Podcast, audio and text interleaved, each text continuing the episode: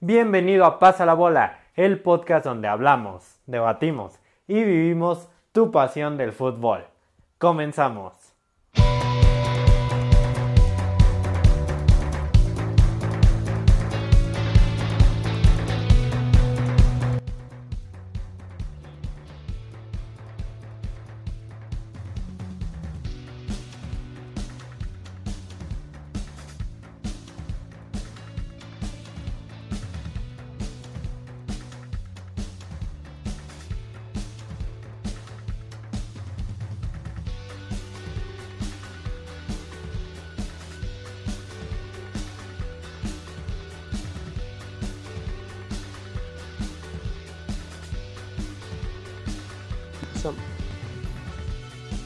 Bienvenidos al podcast donde hablamos y vivimos tu pasión del fútbol. Bienvenidos a un nuevo episodio más, amigos míos. Es un gusto que nos estén escuchando, como es costumbre cada semana. Y hoy tenemos un tema, un tema que, sin duda nos va a poner a todos a discutir un buen. Y es que es semana de clásico capitalino. Esta semana la capital mexicana se paraliza para ver el duelo América contra los Pumas de la universidad. Pero antes de eso quiero darle la bienvenida a mis amigos Omar y Eder que nuevamente están aquí para que hablemos un ratito del deporte más hermoso del mundo. Hola Luis Miguel, hola Eder, listos para hablar sobre el clásico capitalino que esperemos no, no decepcione, no nos defraude como lo hizo el clásico joven y el clásico nacional. Un abrazo y un saludo a los dos. Hola Luis, hola Omar, aquí estamos listos para hablar del clásico capitalino y sí es cierto, ojalá, ojalá la decepción no se lleve estos tres clásicos. Un abrazo a todos y sobre todo pues síganos, síganos en este podcast.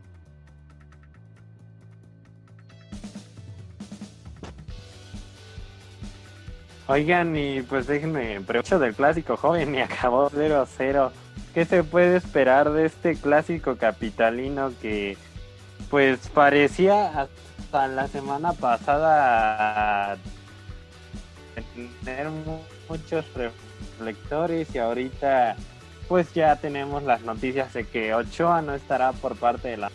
Eh, ahí, se van dos figuras fundamentales para este clásico. Luego es duda si Córdoba estará en el partido es duda también. No, Henry Martín ya avisó que sí. Eh, América también no va a llegar con su plantel completo. A, la mayoría del plantel está lesionado. Está en el hospital, como se diría. Dio su invicto contra León. Luego en un partido con sabor a derrota, empata contra Necaxa es un duelo que viene pues ya marcándose como un empate. Pues sí, por X o por qué circunstancia eh, pues está, está enrarecido el ambiente para que sea este clásico.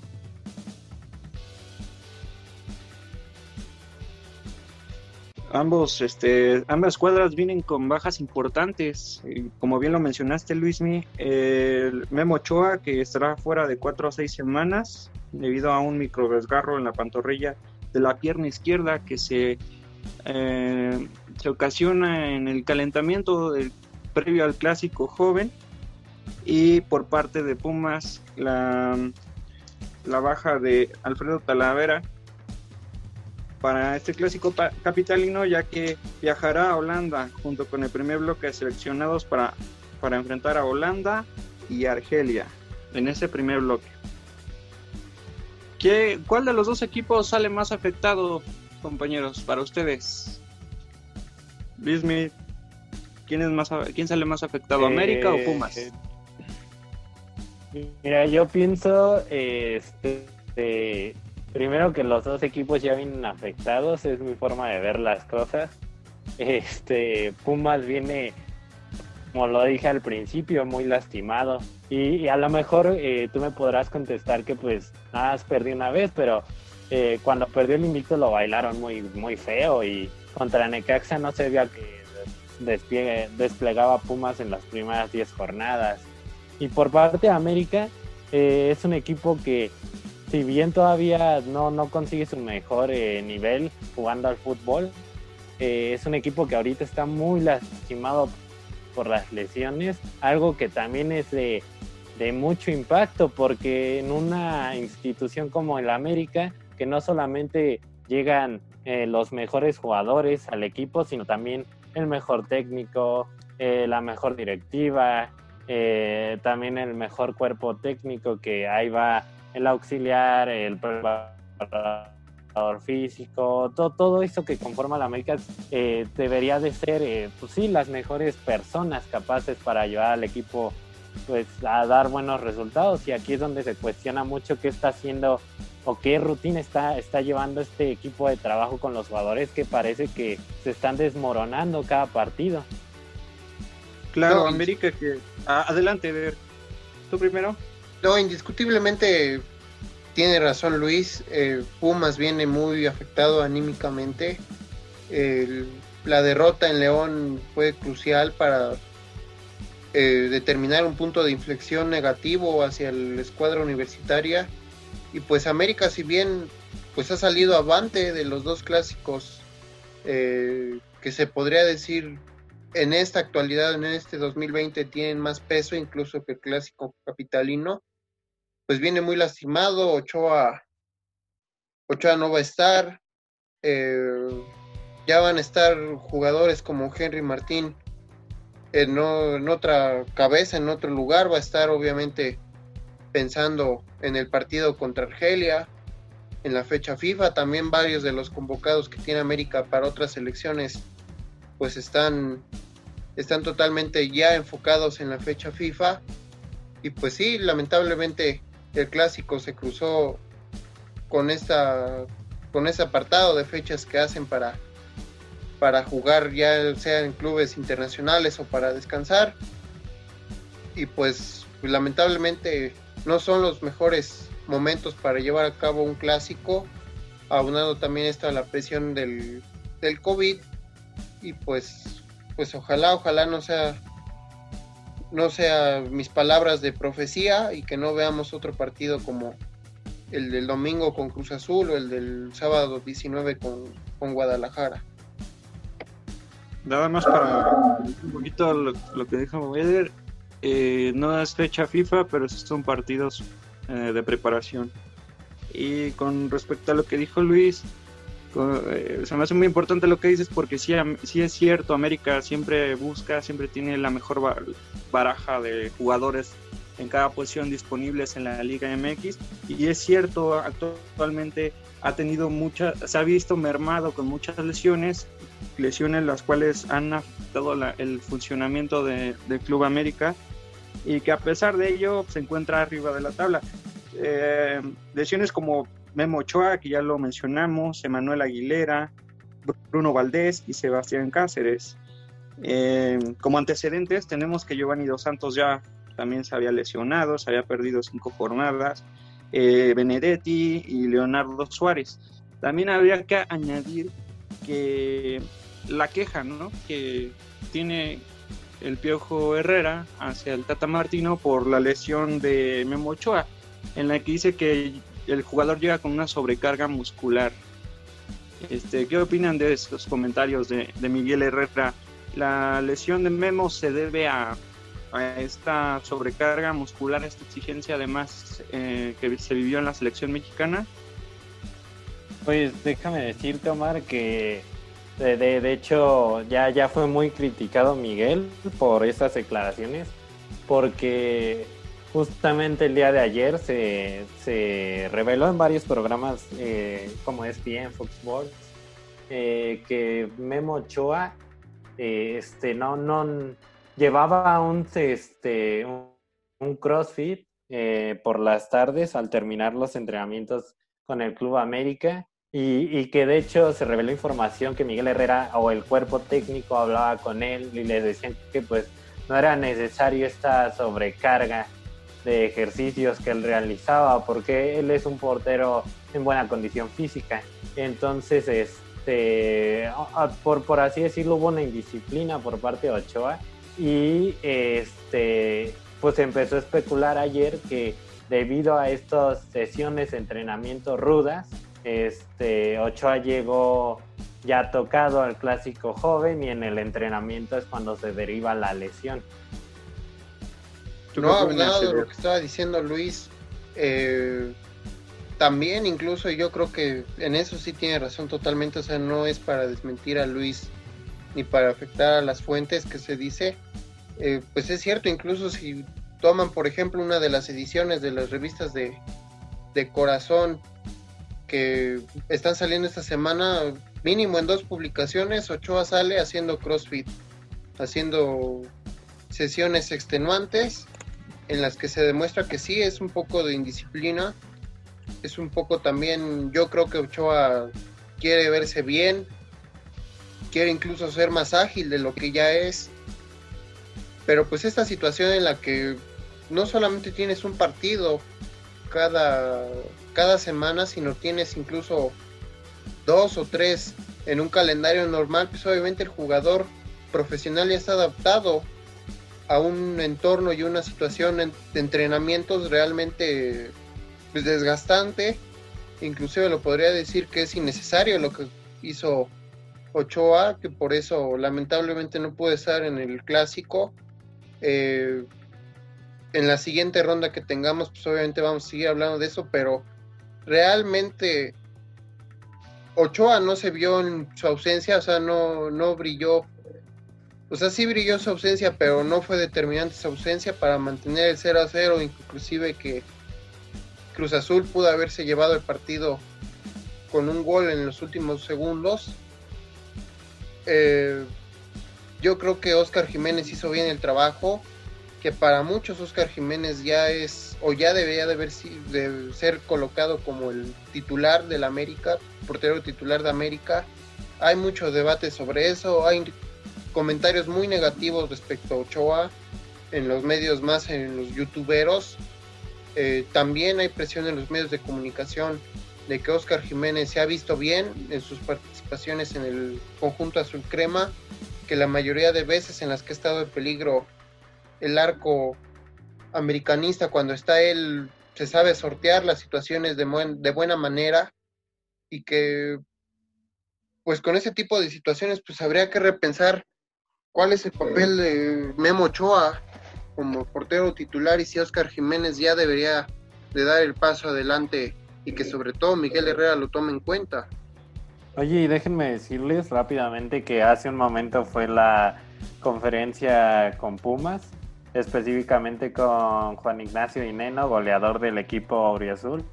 Y justamente también se estaba tocando el tema del clásico capitalino. Y, le preguntaba, ah, esto es algo muy curioso, le, le preguntaron a Dineno que, si iba a marcar gol con el América, ¿no? Que si promete, con, con Pumas al América, si prometía que les iba a anotar un gol. Y Dineno contestó que sería muy hipócrita de su parte prometerle eso a la afición. ¿Ustedes qué opinan de eso? Bueno, creo que es eh, correcta su declaración, ya que eh, comprometerse a que meta un gol es complicado, ya que pues por una u otro factor, diversos factores, hay ocasiones en las que los goleadores no pueden este, anotar, pero este eh, me parece una forma audaz, astuta de evadir la pregunta de los medios, ¿no? No, sin lugar a dudas lo que Dineno acaba de decir es realmente relevante, es un acto de sinceridad, es un acto de audacia, como lo acaba de describir Omar, es algo que obviamente las expectativas están en Dineno, eh, incluso él yo creo que ya las eh, las realzó, las ensalzó, ensalzó porque pues acaba de decir también en la misma conferencia que, que este clásico capitalino tiene relevancia continental. Pues sí, o sea, comparándolo con un Boca River, un, un América Guadalajara, eh, pues yo podría considerar que sí es cierto, tiene cierta relevancia continental. Obviamente en muchos países de este continente hay derbis que también son apasionantes que tienen mucha historia, que incluso han llegado a ser finales, que han sido eh, rivalidades eh, extenuantes en las finales de temporada de cada campeonato y pues Dineno rebaja sus, expectativas ante la afición, pero realmente anima tanto a Pumas, tanto a los universitarios como a los americanistas a realmente pues, poner atención en este partido. Eh, yo creo que también pude haber dicho que darían lo mejor de, obviamente dinero no es de las personas que, que hablan por hablar. Sé que van a intentar dar lo mejor dentro de lo que cabe y ojalá sea un partido agradable, pero no sé, me gustaría preguntarle si, si desde su punto de vista el América contra Pumas, el clásico capitalino, es de relevancia continental. Pues yo creo que sí, fíjate, porque este yo, yo creo que este clásico se empieza a ser más conocido a partir de que Pumas le, le gana al Real Madrid en el Bernabéu. Eh, yo, yo siento, junto con muchos otros seguidores eh, del fútbol mexicano, que ahí es cuando Pumas se va a conocer internacionalmente.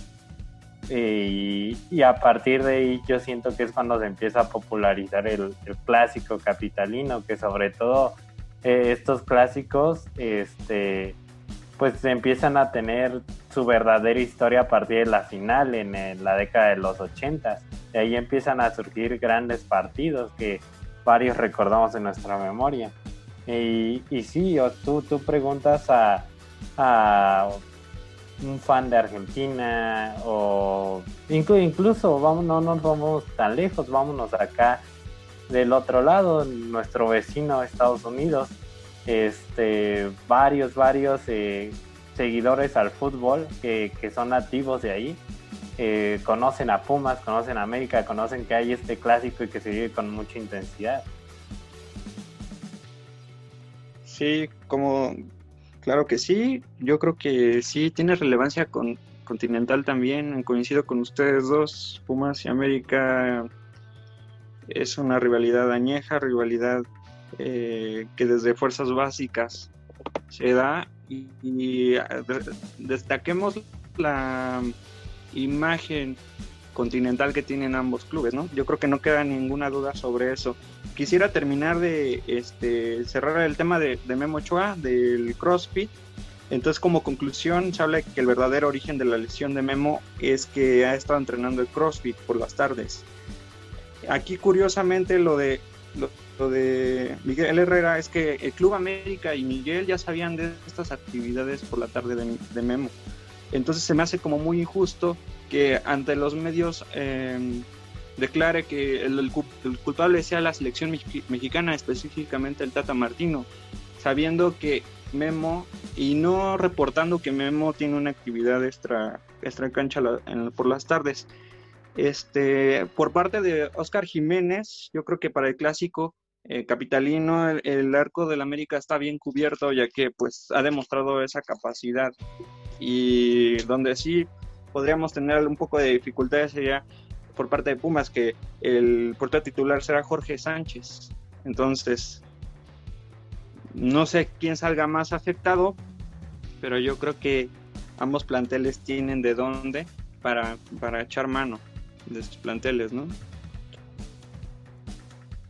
No, sin dudas. O sea, lo de Miguel Herrera es, pues no sé si le malinformaron o él quiso mandar un mensaje en contra de la selección, que obviamente también se incendió la polémica, pues porque él sido director técnico, a él también le pusieron trabas y pues a mi consideración yo creo que no se vale que, que Ochoa si mintió o si no dijo la verdad completamente haya haya estigmatizado a la selección, la figura de la selección mexicana en estos últimos días con lo que ha pasado con Luis Montes, lo que ha pasado con los retiros silenciosos eh, ante el hartazgo de que no encuentran posición en el, en el seleccionado nacional, pues también han desprestigiado la marca del tricolor, que es una marca que obviamente cada cuatro años tiene las expectativas, pero que en este momento está pasando por sus horas bajas.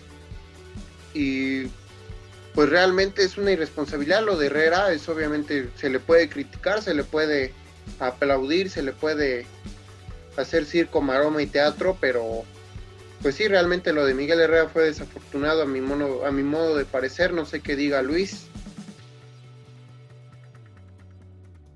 Pues yo creo que, como tú, como lo mencionaste al principio, él, él fue director técnico y fue muy criticado, fue DT de la selección. Y, y fíjate, yo creo que con Miguel Herrera empieza como de, desata una horda de indirectas hacia el trabajo de Gerardo Martino porque de, ahí se desató que Chivas apeló para que tal partido fuera tal jugador y a tal partido no fuera tal jugador.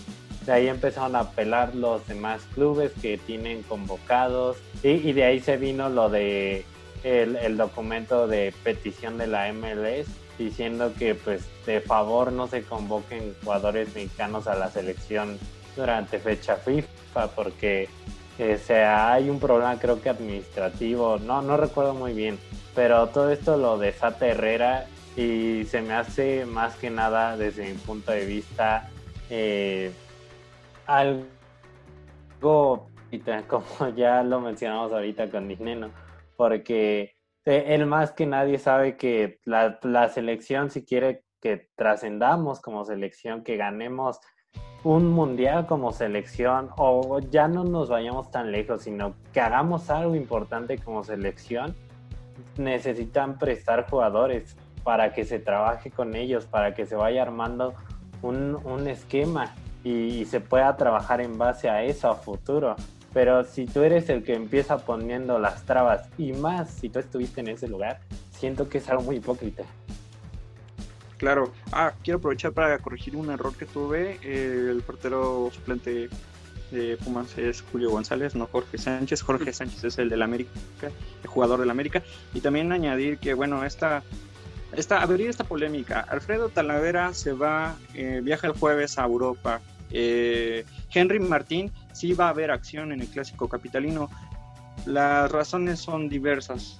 Se dice que es, este motivo es porque Alfredo Talavera es considerado para el primer partido en Europa, que es contra Holanda. Y este Henry Martín sería contemplado para el partido contra Argelia. ¿Ustedes creen que hay un tipo de favoritismo por parte de la, de la selección mexicana por el cual se están tomando ese tipo de decisiones que están afectando al club universidad? Pues no, yo, creo que yo igual no lo veo. Yo creo que es más que nada por lo que, dije anteriormente, que lo que desató Herrera fue como una petición de, que ya no fueran tanto tales jugadores en tales partidos. Y sí, yo, yo, yo lo veo más bien que las instituciones eh, pusieron sobre la mesa que pues contra Argelia se le prestaba a este jugador y contra Holanda se le prestaba a este jugador. Bueno, pues ya casi llegamos al final de esta emocionante y como siempre ha sido polémica polémica edición de Pasa la bola, pero antes de terminar quisiera los pronósticos de esta jornada previa a la gran fecha FIFA del mes de octubre, así que vamos a tirarlos, ¿están listos? Dale, dale. Adelante. Bueno, pues ya cuando esté terminada esta edición y esté publicada, Tijuana y Juárez habrán jugado. Tijuana pues sabemos que pasó por una difícil situación, pero ustedes, ¿quién creen? Y ojalá lo pueda comparar el público, que se haya llevado el partido Tijuana o Juárez. Yo digo que Juárez porque pues Tijuana viene de dos semanas sin actividad. Luego no sabemos cómo recibió cada jugador eh, su organismo el COVID-19. No sabemos uh, qué secuelas dejó en ellos o si salieron perfectamente librados. Entonces yo, yo creo que eso le va a pesar mucho al equipo de Tijuana el día de hoy. Y, Juárez, que solamente viene de una semana sin actividad y, pues tuvo actividad la semana pasada, de hecho, este, vienen ya con un ritmo y de igual manera no, no, no se vieron tan afectados por esta enfermedad, entonces creo que eso les va a jugar a su favor. Yo pronostico un 0-0, no me atrevo a, decir que haya un ganador por la misma situación que dijo Luis, que vive Tijuana y Juárez.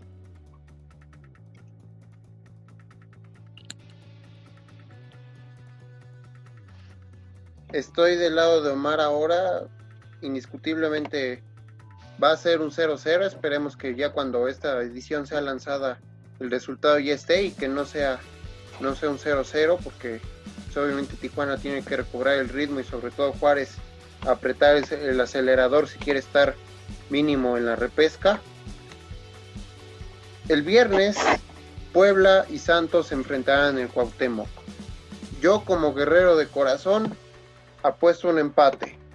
No sé qué apueste Luis y Omar. Yo creo que este Puebla viene jugando mejor. Está agarrando ya más ritmo, así que yo, yo creo que, perdóname, Eder, pero le ganan a Santos. Omar. Mm, yo tengo la última decisión. Ah, no es cierto. Pero yo creo que Santos, ya que esto está empatado, yo creo que Santos le va a ganar 2-1 al Puebla. Voy con los guerreros. Perfecto. Y bueno, pues a León le toca uno de los partidos más fáciles, y yo creo, de la temporada. Ojalá no sea así. Le toca contra los arrebatados del Mazatlán Fútbol Club desde el No Camp el viernes por la noche en un horario atípico. Mi pronóstico es que León va a golear los arrebatados. No sé ustedes. Yo creo que todos concordamos aquí, ¿no? Yo creo que la posesión de balón de Mazatlán FC no le va a servir de nada, ya que, que León tiene que eh, hacerse dueño y amo del balón en el Camp Nou. Yo pronostico un 3 a 0 a favor del Yo, yo creo que aquí, señores, el verdadero pronóstico es cuántos goles va a meter León. Con todo respeto por si alguien le va al Mazatlán aquí. yo tres. No sé qué digan ustedes. Yo creo que va a meter cuatro. Ok. ¿Cuál es el siguiente partido? Eve? Eh, vamos con el sábado en la tarde, Atlas contra Necaxa. Yo, yo les voy a ser claros, el equipo rojinegro ha alcanzado un nivel aceptable mínimo para poder sacar puntos. Yo le voy 2 a 1 a que gana ante el Necaxa. Yo siento igual que. Bueno, no sé. Está un poco difícil, pero Atlas, desde que cambió de DT, se le ve otra cara completamente. Entonces, por la mínima va a ganar Atlas. Yo voy 2-0 Atlas. El siguiente partido es Tigres contra el Atlético San Luis. Pues ahí yo les podría decir que Tigres va a ganar 3 a 1. Yo igual pienso que, el equipo felino, este, primero que nada viene con eh, el envío anímico de que ganó el clásico regio, entonces yo, yo pronostico que un 3-0 gana el equipo de Tuca. Yo me voy con un 2-0 favor Tigres y también hay que decirle a todos nuestros espectadores que vaya clásico que dio Tigres eh, y Monterrey, que bueno, también, estamos sinceros, no fue tan espectacular, pero sí hubo goles. Y siendo sinceros, de parte de que se hablaba tanto de clásico nacional, de clásico joven, el clásico regio se llevó los reflectores. Bueno, pues el siguiente partido es la razón y el tópico de este podcast. América contra Pumas, ahora sí el pronóstico oficial, tanto de Luis como es americanista y de Omar y mío. Estamos del ¿Me otro lado. permites de la empezar con este, con este pronóstico, Eder? Perfecto. Yo les Yo, voy a ser sinceros. yo, yo, yo creo que... Ah, dime. 0 a 0. ¿Tú, Omar? Híjole.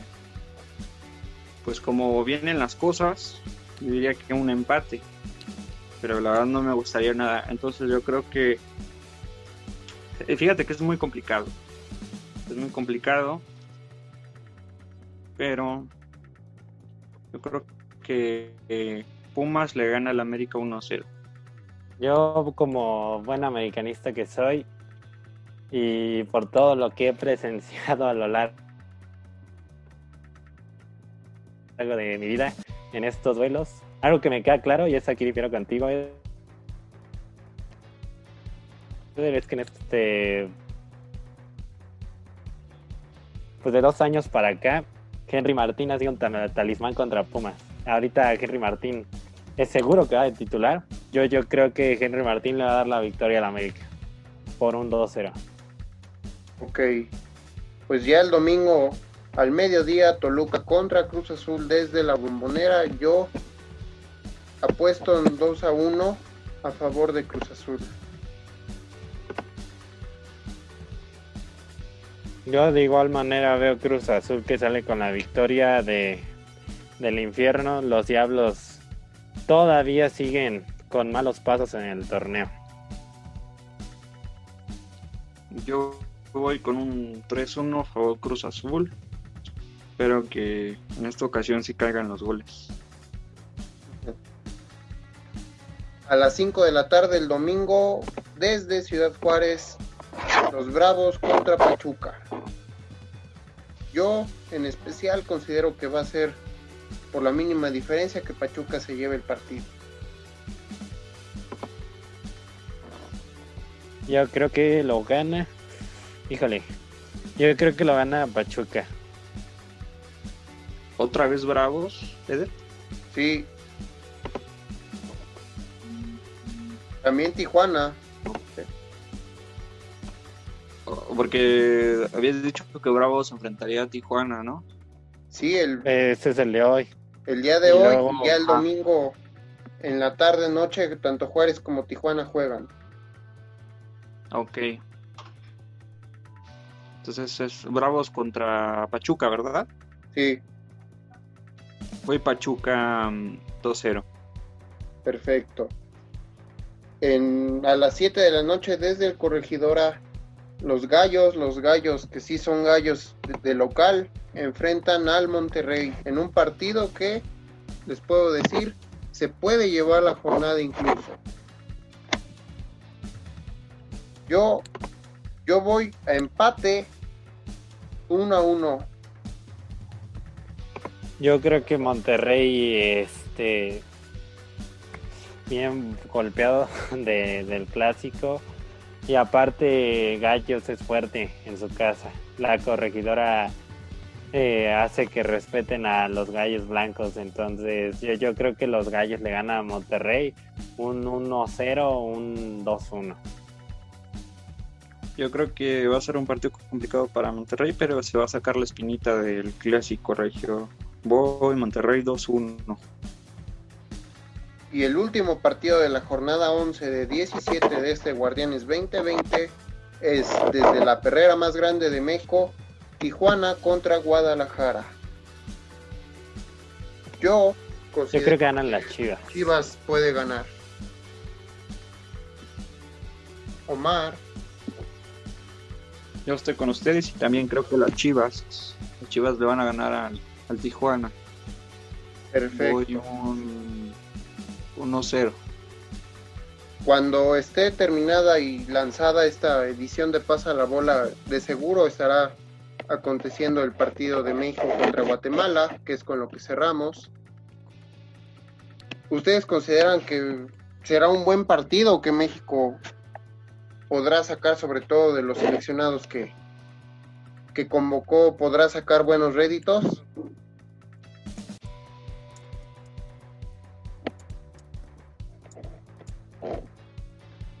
A ver, Luis, tú primero. Eh, yo creo que el partido contra contra Guatemala de, de la selección eh, este pues no no quiero eh, ofender los demás eh, países de la Congeca pero eh, va a ser un partido de trámite eh, siento que le deberíamos de poner este mucha atención a cómo va a jugar el Tata Martino contra Argelia y Holanda, ¿no? Mar. Sí, Luis, pero primero vamos contra Guatemala el día de hoy. Por eso, yo, yo te digo, yo siento que va a ser hoy un partido de trámite. El partido, los partidos buenos, los tienes que, les tienes que poner atención a los que vienen. Hay, que decir que este partido contra Guatemala es una base Liga MX y ya los otros dos compromisos van a ser base europea, ¿no? Mira, de, todos modos, también este e, es fácil predecir cómo va a jugar la selección de Guatemala porque ya lo había dicho el presidente de su federación la, los partidos que había tenido esta selección eran contra las islas de la CONCACAF, Jamaica, Curazao, y pues ahorita se le presenta la gran selección, la gran oportunidad de jugar contra la selección mexicana. Pero hay que comparar simplemente los rivales que enfrenta la selección y los que enfrenta Guatemala. ¿Cuánto gana México esta noche? 3 a 1. Yo creo que lo ganan 5-0. Y estoy seguro. Yo voy un 4-0 México. Bueno, señores, entonces así quedamos el día de hoy. Perfecto. Pues, señoras y señores, eh, niñas y niños que nos están escuchando, eh, esto, esta fue la edición de Clásico Capitalino Pasa la Bola. Eh, una, un podcast muy interesante que tuvimos el día de hoy. Y, con unos pronósticos que ustedes podrán comparar eh, para la siguiente jornada y para los partidos del día de hoy. A ver, pues ahí pueden comentar entre ustedes quién de nosotros tres es el que peor pronostica partidos pero pues como siempre, para mí es un honor estar hablando con ustedes dos, Omar y Eder de fútbol, y también llevarle lo poco que sabemos, pero lo mucho que amamos este deporte a usted que nos está oyendo. Muchas gracias a toda la afición de Pumas, de América, de toda la Liga MX que nos están escuchando. Este, espero que sean de su agrado nuestros pronósticos y le metan a la apuesta, no es cierto. Pero este, si ya damos este, por terminado este podcast. No se olviden eh, de pasar este podcast. Así que pasa la bola, pasa el podcast. Y de darle like a las páginas de Facebook de Pambolearte y Players MX. Muchas gracias. Es un gusto, como siempre, platicar con ustedes. Pasen la bola en la comunidad y, sobre todo, como dice el gran Paco González, un abrazo de gol, pero sin COVID. Muchas gracias. Hasta luego.